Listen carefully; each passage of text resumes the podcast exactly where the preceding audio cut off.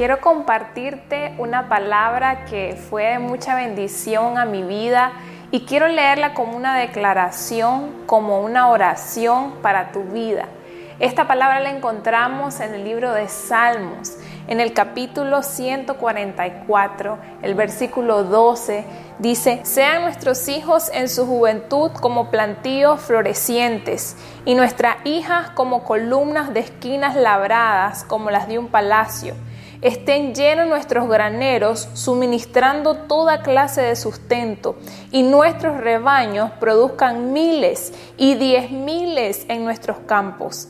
Esté cargado nuestro ganado sin fracasos y sin pérdidas, y no haya gritos en nuestras calles. Bienaventurado el pueblo a quien así le sucede. Bienaventurado el pueblo cuyo Dios es el Señor. Cuando nosotros leemos esta escritura nos damos cuenta que rey David fue quien la escribió.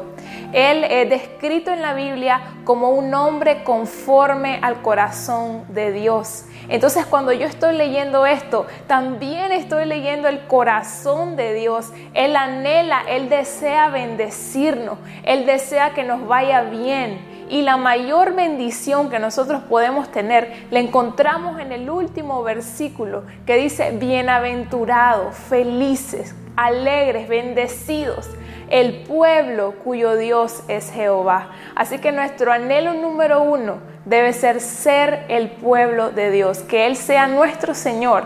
Pero también no tenemos que menospreciar todas las demás bendiciones, porque dice que nuestras generaciones sean benditas, que sean prósperas. El anhelo de Dios es bendecir a nuestros hijos, nuestras hijas. También es bendecirnos materialmente, que pueda haber provisión en nuestro hogar.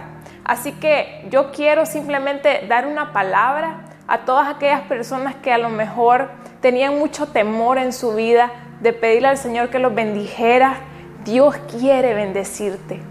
Dios desea bendecirte en abundancia. La mayor bendición que puedes tener es ser el pueblo de Dios, pero también Él anhela que en todas las áreas haya prosperidad en tu vida. Así como dice su palabra, no he visto justo desamparado, ni su descendencia que mendigue pan. Que Dios te bendiga.